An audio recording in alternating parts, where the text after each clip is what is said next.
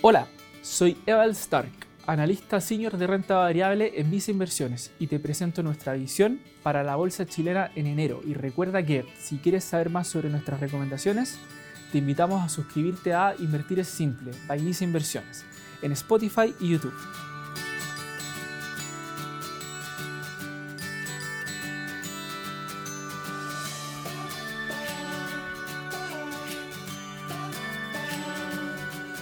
En diciembre, el IPSA se mantuvo plano en pesos, pero mostró un sólido desempeño de 4,6% en dólares, superando ampliamente a los índices de mercados latinoamericanos, emergentes y desarrollados.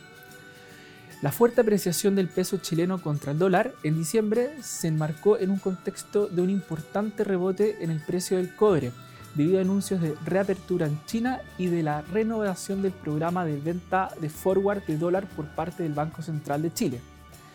En general, se observaron retornos negativos en todos los mercados globales en dólares, liderados por el SP, que registró una corrección de 5,7% en el mes. A nivel local, diciembre fue un mes que dejó sensaciones mixtas.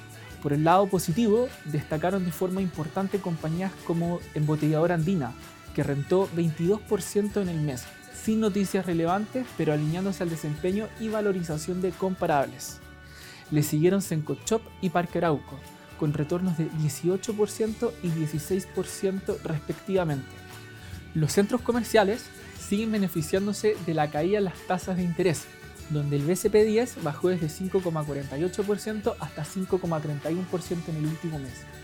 Por el lado negativo, en diciembre se observó una corrección de 20% en SQM, en el contexto de la caída de 15% en el precio spot en carbonato de litio en China que cerró levemente sobre los 67 mil dólares la tonelada.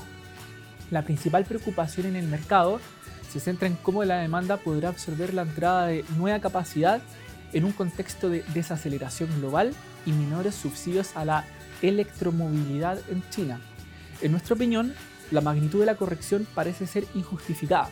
Considerando la información actual, además la compañía quedó transando con un alto descuento en múltiplos y con un retorno en dividendos por 14% este año.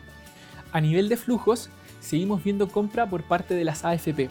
Los fondos de pensiones chilenos registraron 488 millones de dólares en inversiones netas en diciembre, siendo la mayor compra neta mensual desde julio de 2019, acumulando 7 meses consecutivos en terreno positivo. Creemos que esto le ha dado un soporte a las valorizaciones de empresas locales, a diferencia de lo que vimos durante los años de pandemia en el contexto de retiro de fondos de pensiones. Otro dato importante a nivel de flujos es la entrada de capitales extranjeros a compañías chilenas observada en noviembre, que es el último dato disponible. Sin embargo, esto estaría ligado casi exclusivamente a la suscripción del aumento capital de la TAM Airlines. Estamos manteniendo nuestra cartera recomendada de acciones sin cambios, Seguimos creyendo que a estos niveles se requiere selectividad a la hora de exponerse al mercado local dentro de lo posible en sectores que presenten buenos fundamentos y una sólida posición financiera.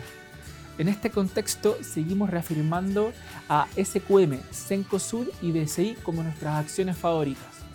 SQM por fundamentos de largo plazo, valorizaciones descontadas y atractivo retorno por dividendos.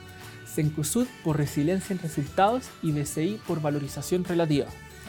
Teniendo en cuenta esta visión, ¿ya sabes en qué vas a invertir? Déjanos tus comentarios acá. Invierte ahora desde viceinversiones.cl, app Banco Vice o contactando directamente a tu ejecutivo de inversión.